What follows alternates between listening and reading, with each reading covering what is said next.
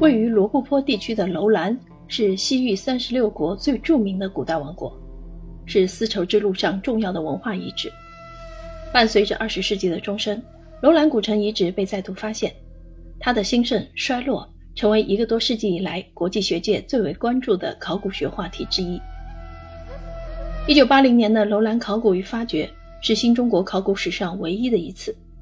关于这次活动的考古报告，当时的领队。著名的西域研究专家侯灿先生执笔完成了《楼兰考古调查与发掘报告》，并在迟至三十五年之后由凤凰出版社出版。《楼兰考古调查与发掘报告》虽然是一部迟到三十多年的考古报告，但正如孟宪实教授在后记中所言，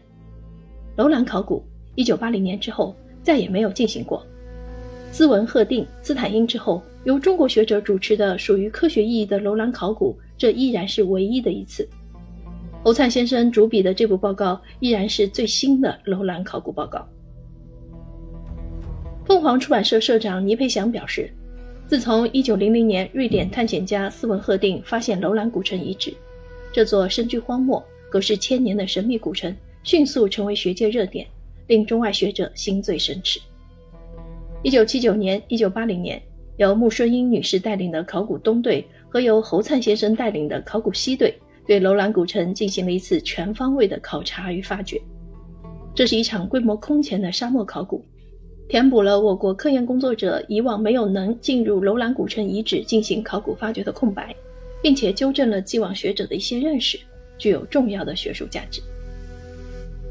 侯灿先生以学术为公器，在考古现场工作结束后，就立即投入资料的整理与报告的写作之中。历时数年，一九八七年，同时完成了详细的考古报告，也就是本书，以及三篇简报性质的文章。愿意在第一时间将自己所占有的资料全部公布出来，以便学术研究，堪称典范。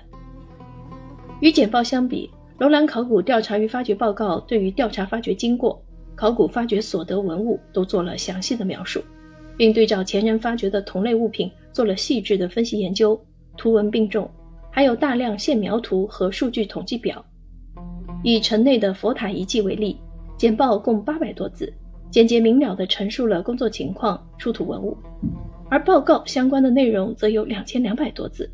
特别是结合学术史内容，如斯文赫定、斯坦因、长泽和俊等人的既往研究，对本次考古的背景和意义进行说明，是对简报的重要补充。